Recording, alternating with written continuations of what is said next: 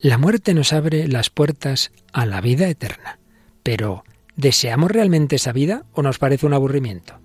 Seguimos hablando de muerte y esperanza. ¿Nos acompañas?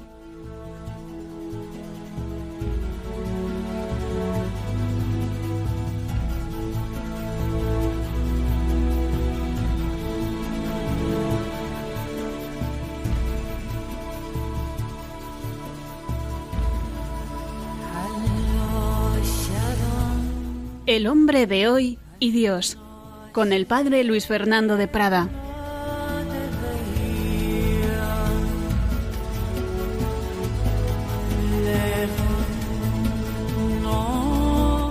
Un cordialísimo saludo, muy querida familia de Radio María. Bienvenidos a esta nueva edición, la 266, 266 del hombre de hoy y Dios.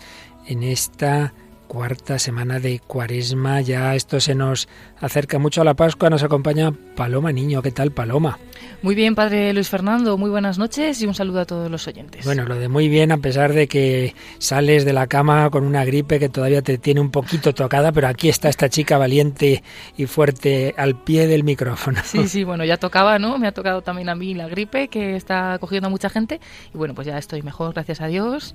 Así que bueno, con fuerzas. Estupendo, claro que sí. Bueno, de todas maneras vas a tener descanso, vamos a tener descanso las dos próximas semanas en este programa, claro, porque llega ya, si es que llega ya la quinta semana de Cuaresma. ¿Y qué hacemos siempre en Radio María la quinta semana de Cuaresma, Paloma? Bueno, pues es una semana muy importante porque realizamos las tandas de ejercicios espirituales para todos los oyentes, pues que a lo mejor no han podido hacer ejercicios espirituales este año, pues que se preparen así a la Semana Santa, ¿no? Y hacemos cuatro tandas en cuatro horas diferentes para que todos pues se puedan conectar. Y a esta hora será la tanda para toda la familia del padre Raúl Muelas. Bueno, no hayan hecho o hayan hecho ejercicios, pero quieran también, también. prepararse más y mejor a la Semana Santa. Pero que también en la Semana Santa tendremos los llamados ejercicios intensivos. Ahí son ya no siete meditaciones, una al día, sino, sino cuatro al día. Y también una de ellas será el miércoles santo a esta hora, por tanto las dos próximas semanas, en vez del hombre de hoy y Dios, tendréis los ejercicios espirituales para el hombre de hoy, así que aprovechadlo. Y por cierto,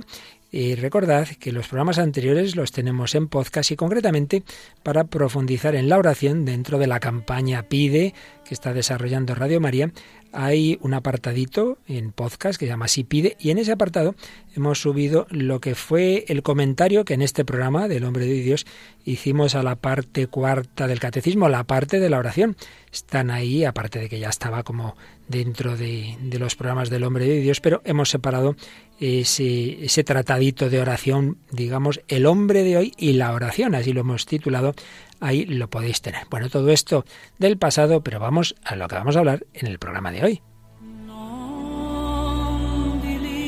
Y seguimos, seguimos con el gran tema de la esperanza y dentro de él, con esa puerta, esa puerta que se nos abre hacia el más allá, una puerta que nos asusta, una puerta fea, pero que si la atravesamos como hay que atravesarla, realmente nos lleva a realidades bellas. Estamos hablando estos últimos días de la muerte, como pórtico a lo que hablaremos ya después de Semana Santa, pues pues aquel nuestro destino. Jesucristo resucitado nos ha abierto las puertas del cielo, pero hoy seguimos hablando de la muerte como puerta al más allá. De este tema hemos hablado los días pasados, tenemos, ¿verdad?, mensajes de nuestros oyentes. Sí, hemos seleccionado algunos de los que hemos recibido a través de nuestra página de Facebook.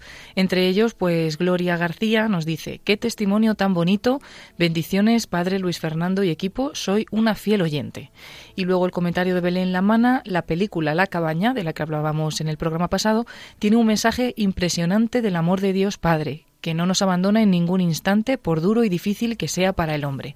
Dios, uno y trino en cada persona, acompaña nuestro peregrinar en este valle de lágrimas. Solo se trata de fiarse y abandonarse. Bueno, pues este mensaje de, de Belén y ese recuerdo de la película que usamos la semana pasada, La cabaña, lamentablemente tiene una trágica actualidad en estos últimos días. En esa película recordarás Paloma había una niña secuestrada y asesinada pero bueno, era la respuesta del amor de Dios al gran problema del mal y del sufrimiento. Bueno, pues no ha sido película sino realidad esta semana, ¿verdad? Sí, lo hemos vivido todos los españoles, ¿no? Hemos estado siguiendo ese terrible caso del niño desaparecido, Gabriel, que tuvo pues ese trágico final y bueno, pues eh, vamos también a hablar un poquito de, lo que ha sido, ¿no? Y de cómo a través de la fe, pues Dios nos fortalece, ¿no? Y quiere fortalecer también a esos padres ahora para que pues afronten la situación que están viviendo. Así ha sido y así como en esa película se veía cómo afrontar desde la fe en la Trinidad el problema del mal,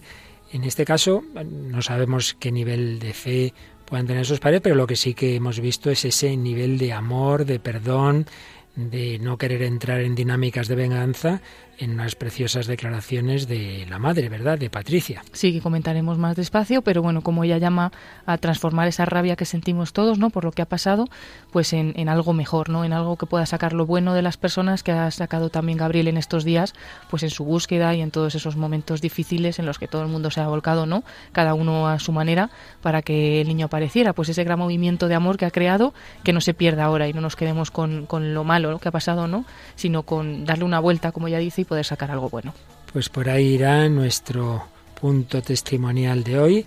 Si la película de la semana pasada era La cabaña, hoy traemos otra que también habla de, de estas realidades serias, profundas. Sí, hablamos de la película de Paco Arango, Lo que de verdad importa. Lo que de verdad importa. Ahí sí hemos hablado de ese niño asesinado. Hay otro niño que cantó en un festival de, de niños eh, en ese caso, pues pensando en su madre que había fallecido. Sí, es el niño Sergio que cantó en Euro Junior en 2003 la canción Desde el cielo. Tendremos también música clásica del gran maestro Perosi, pues también sobre ese momento de la muerte y por supuesto la doctrina que estamos aprovechando estos últimos días de Joseph Ratzinger, tanto como teólogo privado Joseph Ratzinger, como hoy también haremos alusión a su encíclica ya como Papa Benedicto XVI, Spe Salvi. Pues todo esto y mucho más en este programa que comienza ahora del hombre de hoy y Dios.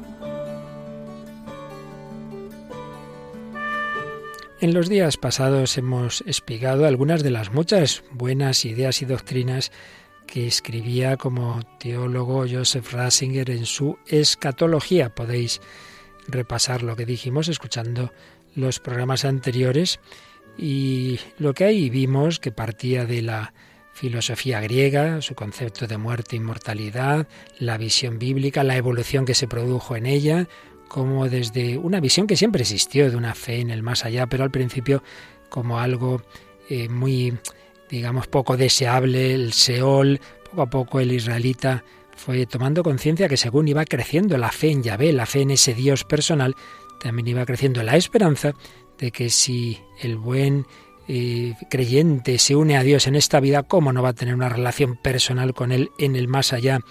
Y desde esa confianza va creciendo la fe en la resurrección y todo ello naturalmente va a culminar en Jesucristo, que asumiendo nuestro dolor, nuestro sufrimiento y nuestra muerte, las va a vencer con su resurrección.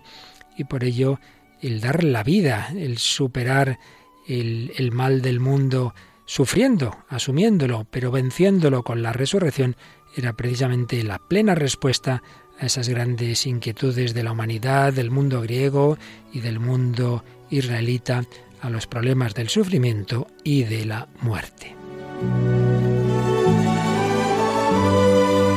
Como resumen de lo que vimos a este respecto, tiene este párrafo la escatología de Joseph Ratzinger. Tanto si digo que en el cristianismo solo se trata del misterio pascual de la muerte y resurrección, como si sostengo que en él el núcleo exclusivo es la justificación por la fe, como si afirmo que lo único y el todo es en él el Dios uno y trino, y en consecuencia el amor, resultará que las tres afirmaciones son idénticas, pues mi pensamiento se proyecta en una sola cosa, la participación en la martiria Christi, en el martirio de Cristo, en aquella muerte, que es fe y amor que yo asumo y que me dispensa en mi propia vida a Dios, el cual no puede ser amor sino como Trinidad, y solo como amor hace soportable el mundo. Bueno, un párrafo denso, seguro que algunos ha perdido, pero viene a decirnos esto, que las grandes verdades del cristianismo al final, todas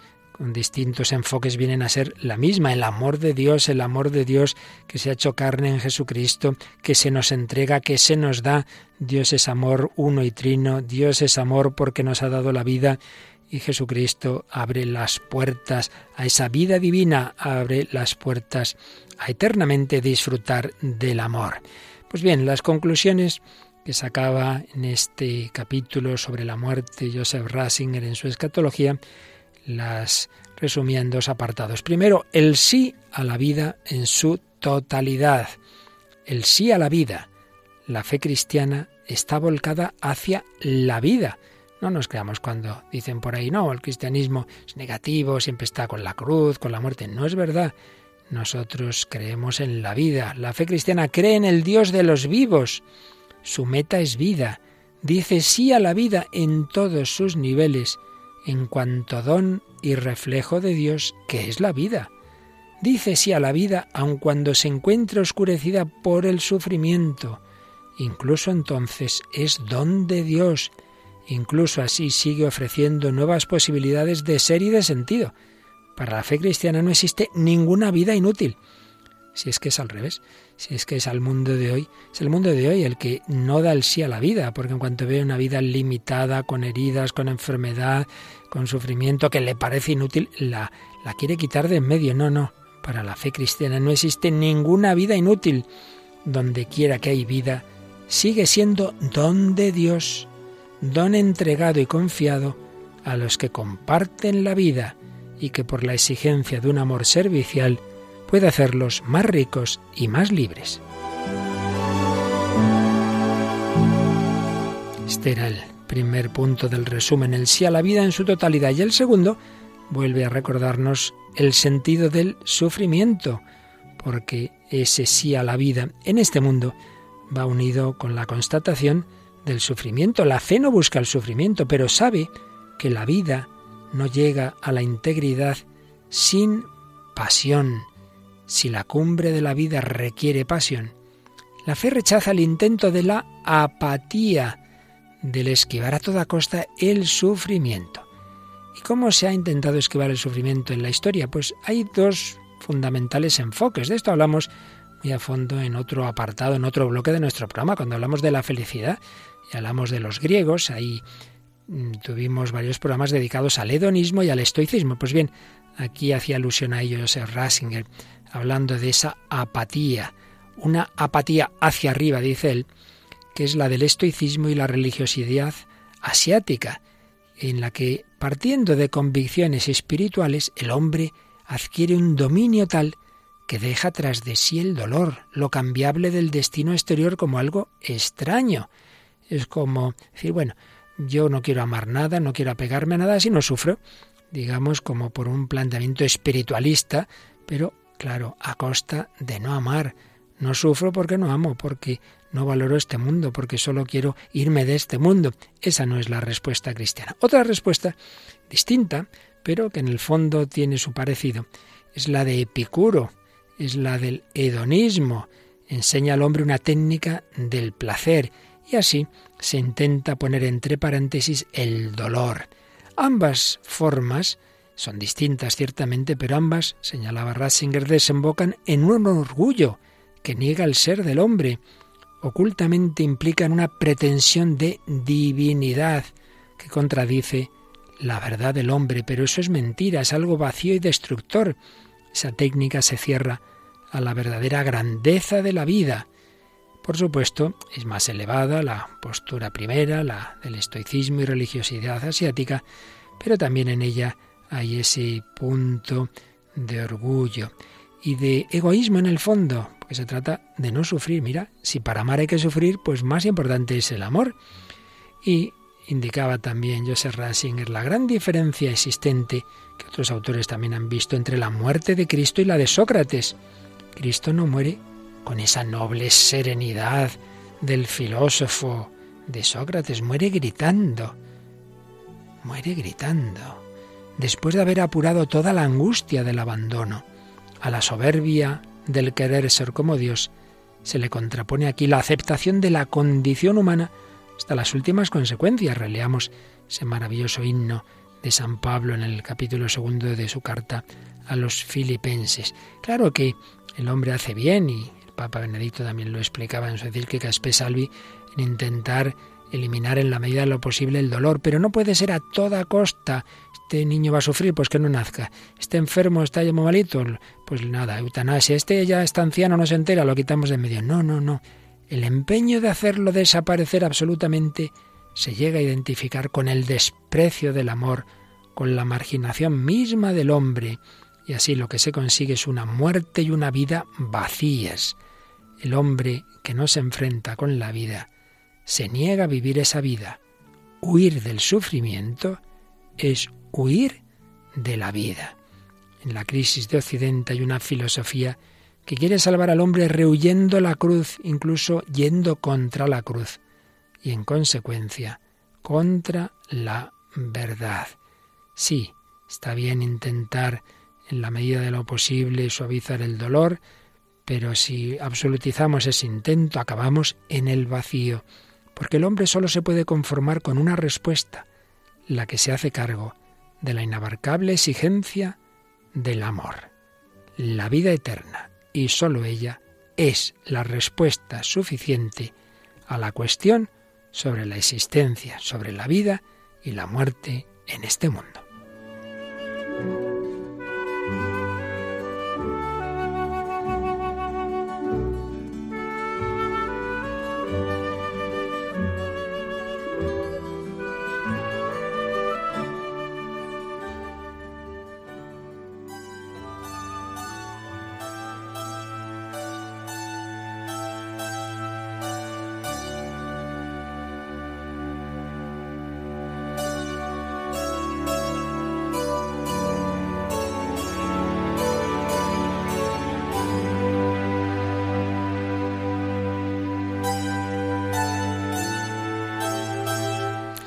Aquí seguimos en Radio María en El Hombre de Hoy Dios, Paloma Niño y servidor Padre Luis Fernando de Prado hablando de la muerte y la esperanza, la visión cristiana de la muerte. No nos asusta, no, es una puerta, una puerta hacia las grandes realidades de la contemplación de aquel que quiere llenar para siempre y del todo nuestro corazón. Nos hiciste, Señor, para ti, y nuestro corazón está inquieto hasta que descanse en ti.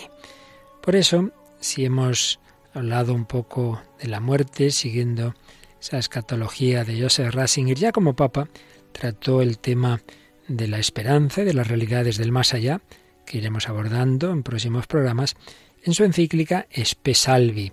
Y ahí en el número 10 se preguntaba el Papa Benedicto qué es la vida eterna y recordaba cómo en el bautismo el sacerdote pregunta a los padres del niño, ¿qué pedís a la iglesia? La fe. ¿Y qué da la fe? La vida eterna. Esos padres buscaban para el niño la entrada en la fe como llave para la vida eterna. Esperan que la fe les dé la vida, la vida eterna. La fe es la sustancia de la esperanza. ¿Y qué es la vida eterna? Y aquí surge una cuestión realmente importante. ¿De verdad queremos vivir eternamente? Pues hombre, si entendemos eternidad como esta misma vida que nunca se acaba, pues hombre, eh, llega un momento en que no es deseable. Si es seguir viviendo para siempre, eh, cuando ya van pasando los años, pues esto más puede parecer una condena que un don. Ciertamente luego nadie se quiere morir, pero, pero tampoco queremos vivir muchísimos años. Y sería al final de cuentas algo aburrido e insoportable estar aquí para siempre. Yo vi una vez un ejemplo que me hizo pensar. Un aeropuerto, un aeropuerto, un buen aeropuerto, pues está cómodo, está bien, bueno, sí, sí, pero uno quiere estar el menos, menor tiempo posible. Lo importante es coger el avión. Está el aeropuerto bien, para una hora, para dos horas, vale, pero si se alarga, si hay huelgas, si una hora y dos y cinco y un día y dos, hombre, ahí ya no se está bien. El aeropuerto no está hecho para, para dormir, está hecho para coger el avión pronto. Pues esta vida es un aeropuerto, no podemos pretender estar en ella aquí para siempre. Entonces hay que coger el avión y el avión nos lleva a la vida eterna. Por eso, en el fondo, la muerte viene a ser algo también deseable, incluso desde esa perspectiva, decía San Ambrosio, lo citaba la encíclica Spe Salvi, que Dios no instituyó la muerte desde el principio, es consecuencia del pecado, pero también es verdad que una vez que ya ha entrado el sufrimiento en esta vida del hombre, al final la muerte es un remedio. Era necesario dar fin a los males de esta vida. La inmortalidad, dice San Ambrosio, es más una carga que un bien si no entra en juego la gracia y no debemos deplorar la muerte. Pues bien, de la muerte y la vida es de lo que habla la película que hoy traemos. Estamos viendo en estos últimos días varias películas en las que está presente pues esta realidad, la única realidad segura para todos nosotros, la muerte. ¿Qué película tenemos en este día, Paloma? Vamos a hablar de la película Lo que de verdad importa. Es una película del año 2017 española, dirigida por Paco Arango. Y bueno, un poquito el argumento de la película es que Alec, el protagonista, es un ingeniero mecánico inglés que es incapaz de poner en orden su vida él solo. Entonces, cuando su tienda de reparación de aparatos electrónicos, que se llama El Curandero, está a punto de quebrar, un familiar que nunca supo que tenía se ofrece a solucionar sus problemas a cambio de que se traslade un año a vivir a Canadá, el lugar que es de, pues el lugar de origen de sus antepasados. Allí descubrirá que a su alrededor comienzan a suceder cosas que son incomprensibles y se empieza a enfrentar a sí mismo, a su pasado, a su vida y sobre todo al don que nunca supo que tenía y eso va a inspirar a la gente que le rodea a creer en algo más allá de lo que se puede explicar. No vamos a decir más, obviamente, para que quien no la haya visto pues no nos acuse de, los famosos spoilers, ¿verdad? Pero sí vamos a explicar para entender el corte que traemos, que en un momento dado hay una chiquita de adolescente, pues no sé, 16, 17 años, que, que tiene cáncer, tiene cáncer, y bueno, le han dicho que con este hombre a lo mejor se cura, y, y está, está en un diálogo con, con este y con una chica que también aparece en la, en la película, y están los tres, ahí se puede oír un poquito el ruido del mar, están mirando el mar, y por eso la primera palabra que, oiremos tiene el contexto ese, que, que es una, un paisaje muy bonito, y entonces escuchamos lo que dice esa chiquita enferma de cáncer y lo que van respondiendo el protagonista y la otra mujer que, que interviene en la película. Espero que el cielo sea así. Yo también. ¿Tú qué opinas, Alec? Um, no estoy seguro. Vaya mierda de respuesta. Bueno, si hay cielo, entonces... ¿Sí hay? ¿Qué crees que pasa cuando te mueres? ¿Ha muerto alguien de tu familia? Todos. Vaya. Mi hermano gemelo tuvo lo que tú tienes. ¿Cómo se llamaba? Charlie. ¿Cuándo? Hace dos años. Charlie. Menudo cabreo tiene que tener Charlie contigo. ¿Por qué? ¿Por qué? Porque crees que simplemente hizo puff y dejó de existir. Qué tonto eres, Alec Bailey. ¿Por eso perdiste la sonrisa? Puede. Ven aquí. Te prometo que cuando llegue al cielo te mandaré un mensaje. ¿Ah, sí?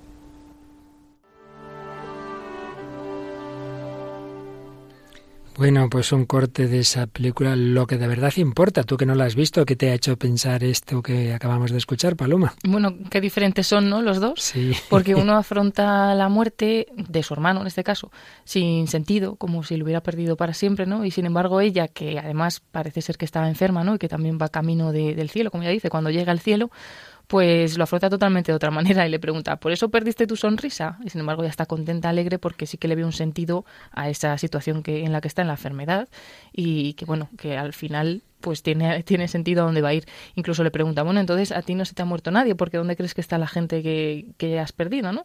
Y bueno, pues sí, ella se le ve muy segura en su fe y sin embargo él pues triste no por la muerte de su hermano, pero porque no, no cree en la vida eterna. Sí, yo ahora al, al, oírla, al oír esa respuesta segunda que da Ale cuando dice si hay cielo, mm. no han podido por menos de venirme a la mente varios recuerdos de, de eso, de personas que están entre fe y no fe y dicen, bueno, si hay gloria, eh, yo me acuerdo una vez, ¿no? Eh, a propósito de un familiar mío, en fin, que tenía una vida difícil y, cuidaba de su madre y tal y cual.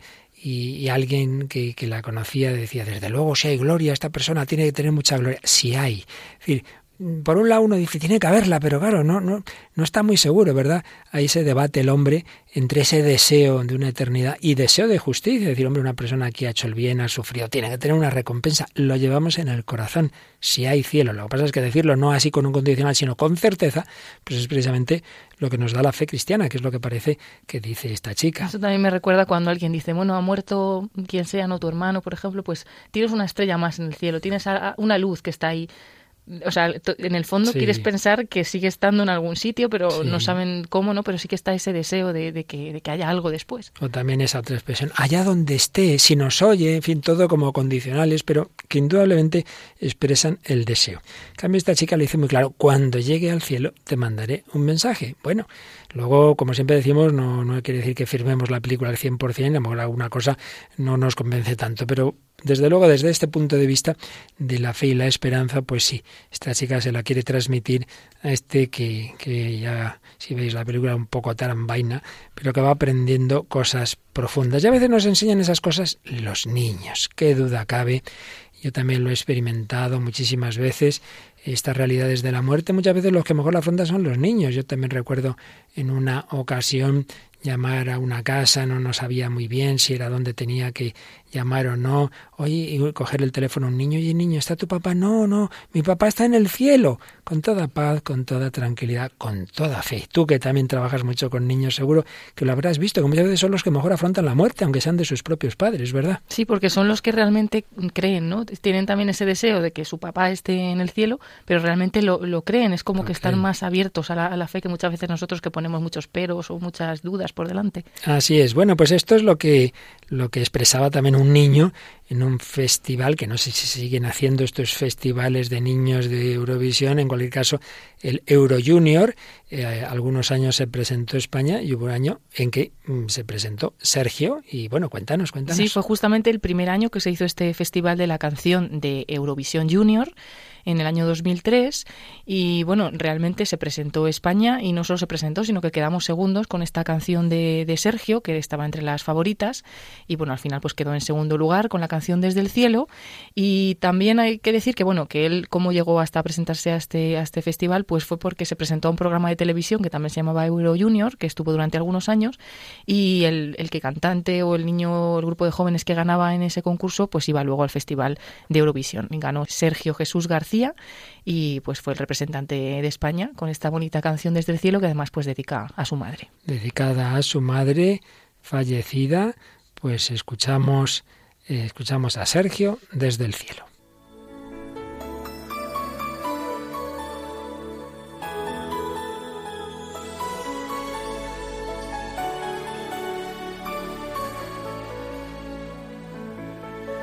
Hoy es el día de mi aniversario.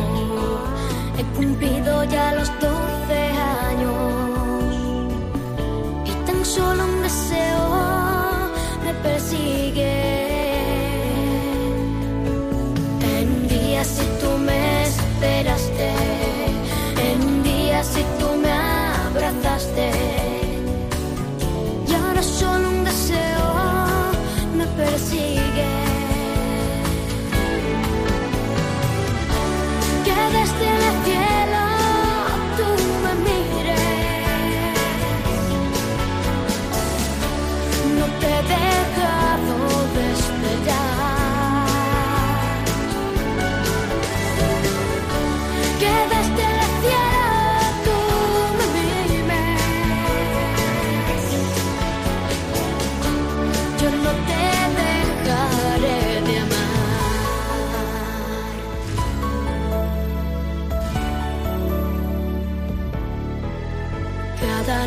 Yo me escapo a verte. Las estrellas son mis confidentes. Sé que en alguna de ellas tú me esperas. Necesito tanto tus palabras. Me hace falta lo que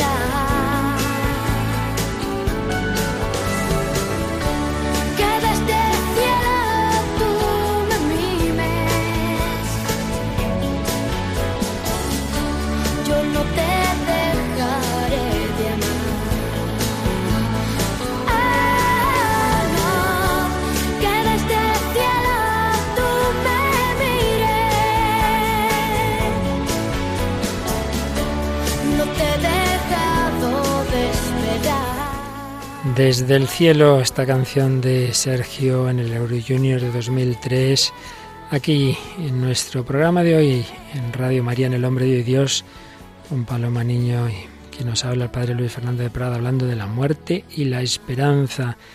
En esta canción el niño se acordaba de su mamá, desde el cielo tú me mires, tú me mimes, y otras veces son los padres los que pierden a los hijos, hemos recordado programas anteriores a esa pareja de novios, el accidente del ascensor, José y Belén, pero hoy tenemos más, mucho más reciente ese niño de Almería, Gabriel, y en torno a él pues ha habido también mucho movimiento y oraciones y de eso nos quieres hablar algo, ¿verdad, Paloma? Sí, un poco pues todo ese movimiento que también habla, ha hablado Patricia, la madre de, de, Gabriel, que se ha creado alrededor pues del niño que aunque sí que pues nos quedamos a veces con la maldad no de pues de la persona que ha podido hacer ese mal tan grande pero como la madre ha sacado pues esa fuerza o sacó esa fuerza eh, que probablemente pues le, le, vendrá del cielo le vendrá incluso de su mismo niño que quizás pues ya esté allí y, y bueno, pues ha sacado esa fuerza para pedir que, que, no nos quedemos con lo malo, sino que de esto malo saquemos algo bueno, ¿no? Que siempre se le puede dar una vuelta, aunque para sí misma dice, no sé cómo lo voy a hacer, pero tengo que darle una vuelta, ¿no? Y todos pues nos quedamos impresionados, impactados por el testimonio de, de esta madre, que llamaba pues a la paz, a la calma y a la no violencia y a no sentir pues rabia, transformar la rabia en algo bueno. Y en estos días también el párroco de, de Níjar, de Almería, de donde era pues el pequeño Gabriel, ha estado también muy presente, el padre Antonio, que luego estuvo también pues en el funeral del niño, y contaba cómo eh, muchas personas se habían volcado también en la oración, ¿no? Ya desde el momento en el que el niño desaparecía, pues con un via crucis que, que, hicieron uno de los días, donde más de 500 vecinos se unieron a rezar por el niño y su pronta aparición, y bueno, que todos estuvieron muy unidos ¿no? a la parroquia, también como una gran explosión de, de solidaridad, de oraciones que surgían por todas partes por Gabriel y por su familia, y luego pues también cuando, cuando ya el niño apareció eh, muerto, pues hicieron una jornada de oración, una misa, donde participaron pues mucha, mucha parte de, de ese pueblo también pues todos muy marcados, muy tocados por, por el hecho. Y bueno, pues en lo que hablaba el padre Antonio es que estaba muy impactado de la generosidad de la gente, que había sido algo impresionante, que no había visto nunca nada, nada igual en Almería y que incluso se atrevería a decir que, que en toda España. Y luego también el obispado de Almería pues quiso estar muy cerca en la figura de su obispo, Monseñor Adolfo González Montes, que les escribió a los padres eh, mostrando su hondo dolor y les decía, estábamos muy unidos a los padres y a los abuelos y familiares de Gabriel, cuya imagen en las pantallas nos ha llenado de ternura y emoción. Creemos que el Señor lo tiene ahora junto a sí, con sus ángeles, y que ayudará a los padres y familiares a superar esta terrible prueba. Luego, bueno, pues como también eh, luego ocurrió también el funeral, eh, estuvo presente Monseñor Adolfo González Montes y un poco en la humilía pues quería hacer ver a los padres cómo el niño al final se había identificado con Jesús pues en esa muerte violenta y que los que mueren con él pues resucitan con él, ¿no? Y que ahora Gabriel vivirá esa felicidad, ese amor de Dios en la casa de Dios, con los ángeles, con los santos y que desde allí pues acompaña a sus padres y les ayuda a aceptar la voluntad de Dios, que aunque no sepamos muchas veces verlo ni entenderlo, pues siempre es para, para nuestro bien. Y podemos escuchar un corte de esas palabras de, del obispo que tenemos de, del día de, del funeral. Estupendo. Escuchamos a don Adolfo González Montes. Gabriel no tuvo tiempo de que su corazón se pervirtiera de la maldad que transversalmente alcanza el corazón de los adultos. Y la muerte violenta que ha padecido le acerca a Jesús de una manera muy especial, pues lo identifica con la muerte que padeció el mismo Cristo, víctima de la cruel violencia de su pasión y su cruz. Los cristianos anunciamos la muerte y resurrección del Señor porque del misterio pascual dimana la luz poderosa que ilumina el sentido de la vida humana y nos descubre que nuestra muerte no nos deja caer en el vacío de la aniquilación y de la nada, pues si creemos que Jesús ha muerto y resucitado, del mismo modo a los que han muerto en Jesús, Dios los llevará con él. Consolaos pues mutuamente con estas palabras. Gabriel, que llevaba el nombre del ángel que anunció a María el nacimiento de Jesús, a su manera de niño amó a Jesús. Este niño alegre y bonito, sonriente que a todos nos ha cautivado, ha emprendido el camino que le lleva al encuentro con Cristo glorificado, el camino definitivo a la casa de Dios para habitar en ella por años sin término. Y allí conocer y participar del amor definitivo y la felicidad que nunca acaba de aquellos que viven la vida de Dios, los ángeles y los santos. Con ellos Gabriel acompañará ahora a sus padres y a sus abuelos desde el cielo.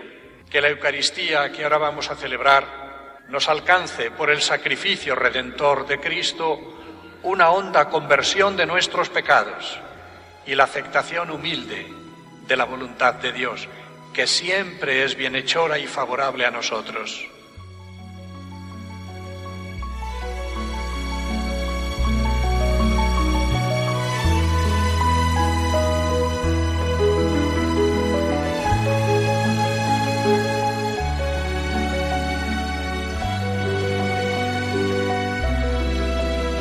Eran palabras del obispo de Almería, don Adolfo, en el funeral por Gabriel.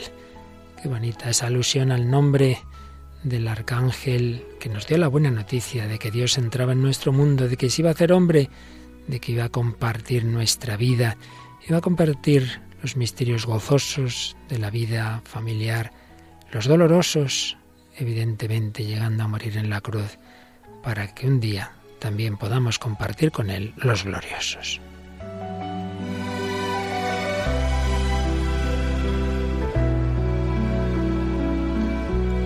Y por otro lado, pues como tantas veces hemos visto y aparecía también la semana pasada en la película de la cabaña, es el hombre el que hace el mal, Dios no lo quiere, por supuesto como va a querer estas barbaridades, pero sí que es verdad en cambio que Dios saca bien del mal y es también lo que se refleja en estas palabras que decías, Paloma, que han llamado mucho la atención de todo el mundo, de la madre de Gabriel, porque lo habitual en estos casos es la rabia, es la venganza y justamente ella ha dado un testimonio de todo lo contrario. Sí, fue muy impresionante, ¿no? Porque es verdad que, que lo que surgía pues era un sentimiento de rabia generalizado, pero dices de la persona que a lo mejor más rabia tenía que tener, ¿no? Claro. Su madre pues ella es la que calma al resto de, de, la gente. Le dice, no, esta rabia tenemos que transformarla en otra cosa mejor, que ese movimiento que se había creado alrededor de Gabriel, por toda esa gente que había sido solidaria, que había ofrecido, aunque fuera, pues como ella pidió, ¿no? El dibujito de un pez en una ventana, en el coche, a través de las redes sociales, pues toda esa gente que se había unido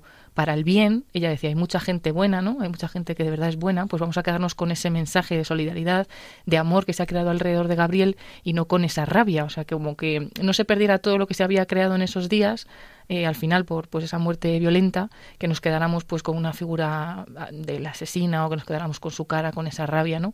Pues al contrario, transformar eso y, y, ver ese movimiento de amor que se ha creado. Y ahí yo también, pues ahora la, al escuchar las palabras de, del obispo, que tenía el niño el nombre del, del, del, ángel que anunció a María, ¿no? Pues también de alguna manera el niño ha anunciado algo al mundo, ¿no? Y es que hay un, un algo bueno que se puede sacar de todo, de todo esto malo, es que eh, se ha unido todo el mundo como por, por un algo bueno, ¿no? Por, para poder apoyar a esta familia, para bueno, pues luchar contra el mal y apoyar, apoyar el bien. Y bueno, pues al final también ha sido algo que ha salido de, de, este pequeño. Y en la misma oración, como decías antes, como ha comentado el párroco, ¿verdad? Cuántas personas de ese pueblo rezado también lo hicimos, por cierto, en la hora santa que tenemos uh -huh. En Radio María. Y uno dirá, ah, pues no han servido las oraciones. Sí, sí, sí. El Señor va más allá. Bueno, es como cuando Jesús en Gesemaní dice, Padre, si es posible, pase de mí este cáliz. Entonces no le escuchó, sí, le escuchó, no haciendo que pasara el cáliz en el sentido de no morir, pero sí dándole la fortaleza y la y esa entereza para que Jesús arrostrara la muerte y la venciera con su resurrección. Y es lo que transmite el arte cristiano, pues sea con la pintura, sea con la escultura, pensemos en la maravillosa piedad de Miguel Ángel, ese dolor de la Virgen con su hijo en sus rodillas, pero a la vez es una, una imagen impresionante de las mejores esculturas de la historia del arte que transmite esperanza, serenidad, no es una madre que está ahí desesperada, no, no, transmite esa esperanza. Y es lo que transmite también la música. Uno de los mayores compositores religiosos de la historia, un sacerdote italiano, Lorenzo Perosi, pues entre sus muchas obras tiene una, un momento en el que se nos habla de ese momento de la muerte, cuando en la recomendación del alma el sacerdote dice que los ángeles te acompañen y te lleven al cielo, al paraíso, pues es lo que se nos eh, transmite en esta composición de Perosi que ahora podemos escuchar.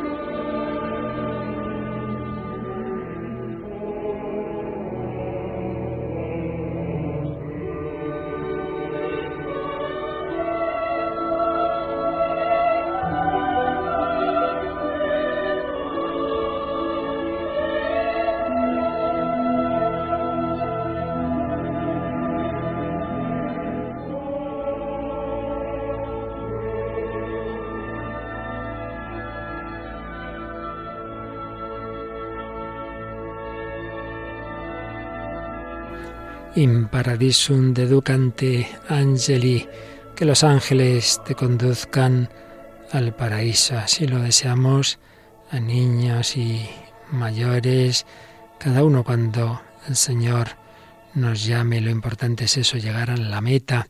Y de esa meta, de ese destino, de esa vida eterna, habla la encíclica Espesalvi de Benedicto XVI. Recordábamos que antes hacía alusión a esa paradoja de que por un lado queremos vivir, pero por otro lado comprendemos que esta vida en sus condiciones actuales, el prolongarla más y más y más, tampoco eso es lo que queremos. Por eso en el número 11 de Espesalvi decía Benedicto XVI, por un lado, no queremos morir. Los que nos aman sobre todo no quieren que muramos. Pero por otro lado, tampoco deseamos seguir existiendo ilimitadamente, ni tampoco la Tierra ha sido creada con esta perspectiva. Esta paradoja suscita una pregunta más profunda. ¿Qué es realmente la vida? ¿Qué significa verdaderamente la eternidad? Hay momentos en que de repente percibimos algo. Sí, esto sería precisamente la verdadera vida, así debería ser. En contraste con ello, lo que cotidianamente llamamos vida, en verdad, no lo es. San Agustín en su carta sobre la oración dirigida a Proba, una viuda romana, acomodada, madre de tres cónsules, escribió, en el fondo, solo queremos una cosa, la vida bienaventurada, la vida que simplemente es vida, que simplemente es felicidad. A fin de cuentas, en la oración no pedimos otra cosa. Pero también dice Agustín, pensándolo bien, no sabemos en absoluto lo que deseamos, lo que quisiéramos concretamente, desconocemos del todo esa realidad. Por eso dice San Pablo en Romanos 8:26, no sabemos pedir lo que nos conviene. Lo único que sabemos es que no es esto, sabemos lo que no es, pero en este no saber sabemos que esta realidad tiene que existir. Así pues, hay en nosotros una docta ignorancia. No sabemos lo que queremos realmente, no conocemos esa verdadera vida, y sin embargo sabemos que debe existir un algo que no conocemos y hacia lo cual nos sentimos impulsados.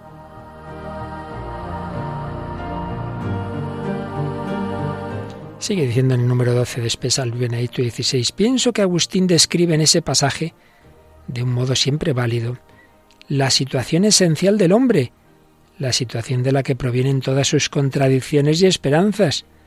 De algún modo, deseamos la vida misma, la verdadera, la que no se ve afectada ni siquiera por la muerte.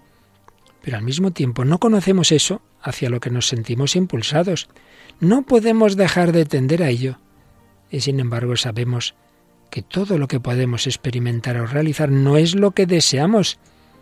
Esta realidad desconocida es la verdadera esperanza que nos empuja y al mismo tiempo su desconocimiento es la causa de todas las desesperaciones, así como también de todos los impulsos positivos o destructivos hacia el mundo auténtico y el auténtico hombre.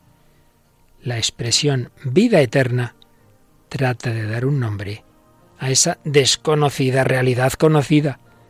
Es por necesidad una expresión insuficiente que crea confusión porque la palabra eterno suscita en nosotros la idea de lo interminable y eso nos da miedo.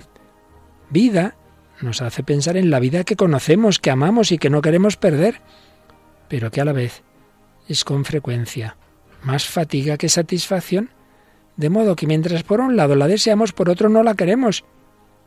Podemos solamente tratar de salir con nuestro pensamiento de la temporalidad a la que estamos sujetos y augurar de algún modo que la eternidad no sea un continuo sucederse de días del calendario, sino como el momento pleno de satisfacción en la cual la totalidad nos abraza y nosotros abrazamos la totalidad. Aquí estamos en el punto clave en el que culmina todo lo que hemos estado pensando en estos últimos programas, que es la vida eterna, no es simplemente esta vida que nunca se acaba, no, no, no. Es ese momento pleno de satisfacción en la cual la totalidad Dios en definitiva y toda las obras en que se refleja su amor. La totalidad nos abraza y nosotros abrazamos la totalidad. Sería el momento del sumergirse en el océano del amor infinito, en el cual el tiempo, el antes y el después, ya no existe. Una persona, dos personas, mejor dicho, en pleno abrazo de amor, madre, hijo, esposos, amigos, ese amor infinito que anhelamos, existe porque Dios nos quiere abrazar y nos invita a sumergirnos en el océano de su amor y ahí ya, en ese abrazo, no existe el tiempo. Podemos pensar que este momento es la vida en sentido pleno, sumergirse siempre de nuevo en la inmensidad del ser, a la vez que estamos desbordados simplemente por la alegría. Por eso, claro, cuando un alma muy de Dios, un santo, una Santa Teresa, se acerca a Dios y tiene una éxtasis, pierde la noción del tiempo, del espacio y de todo, claro, se sumerge en ese océano infinito del amor. Jesús dice, volveré a veros y se alegrará vuestro corazón y nadie os quitará vuestra alegría. Esa es la auténtica vida eterna. Y es a Jesús a quien se la tenemos que pedir. Por eso con esa famosa canción original en inglés de Mahler, eh, Mahler, mejor dicho, en esta versión en español, el original Lord, I Need You, en español Señor, te necesito, pues terminamos nuestro programa de hoy, porque solo Jesucristo puede darnos la verdadera felicidad, la verdadera vida, el verdadero amor, la vida eterna, que es el amor que abraza nuestro corazón. Me postro hoy ante ti y puedo así yo descansar. Sin ti, Señor, deshecho estoy, solo tú podrás guiar. Oh Señor,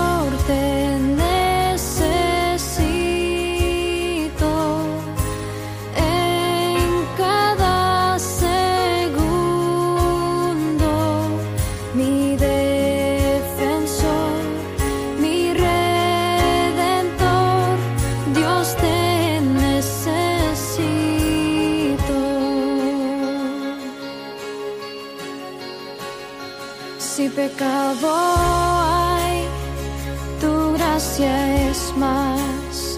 ¿Dónde estás tú? Tu gracia está. ¿Y dónde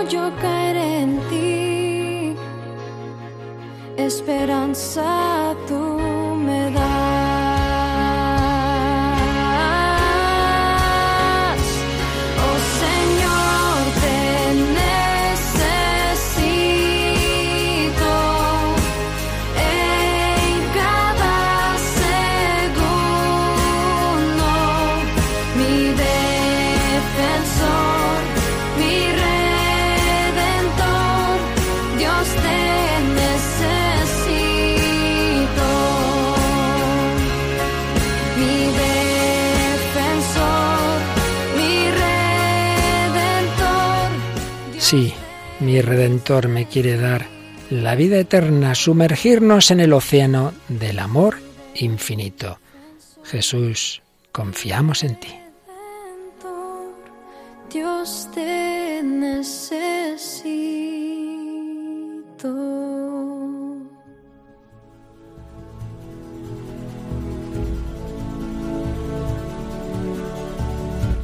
Bueno, pues en este miércoles cuaresmal yo creo que acabamos con más esperanza y deseo de vida eterna, ¿verdad, Paloma? Así es, con mucha esperanza, sí.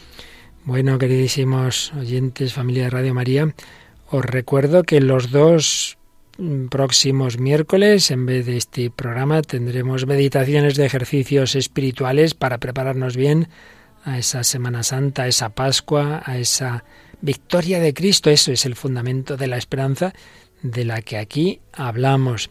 Recordamos también que enseguida, después de nosotros, en unos momentitos, llega un magnífico programa. Si hemos tenido la música de Perosi, hay un programa todo él de música sacra, ¿verdad? Sí, hoy tenemos el programa En Clave de Dios, que dirige nuestro compañero Germán García Tomás, y bueno, pues que siempre es muy interesante. Claro que sí. Y os recordamos que todos los programas anteriores los tenéis en podcast o los podéis solicitar en recopilación en, DVD, en DVDs, en CDs, a través del número de teléfono de atención al oyente. El 902-500-518. O a los que ya os gusta más Internet, pues a través de esa página web magnífica que Paloma controla bastante bien. Sí, bueno, en www.radiomaria.es, pues en la parte superior de a la derecha, en la parte de programación, pues hay una pestaña de pedidos de programas y ahí además pues tenemos un, un boletín pues que, que también nos puede dar ideas para pedir otros programas. Y como siempre, como recordamos siempre al principio de cada programa, esos mensajes, correos o, o lo que escribís en el muro de Facebook, pues es muy facilito de recordar. Sí, se puede hacer por dos medios, a través del correo electrónico el hombre de hoy y Dios arroba radiomaria.es o en Facebook buscando nuestra página El hombre de hoy y Dios y hacemos normalmente una publicación por programa donde podemos recibir vuestros comentarios. Y si todavía no seguís la página, pues le dais a me gusta y así cualquier notificación que vamos subiendo os va, os va llegando. Muchas gracias Paloma Niño Taravilla. Gracias Padre Luis Fernando y gracias a todos los oyentes. Un saludo. Y lo mismo digo a todos vosotros. Quien nos habla el Padre Luis Fernando de Prada os desea una feliz peregrinación de final de Cuaresma, Semana Santa y Pascua, a vivirla con Jesucristo que nos abre las puertas a la vida eterna.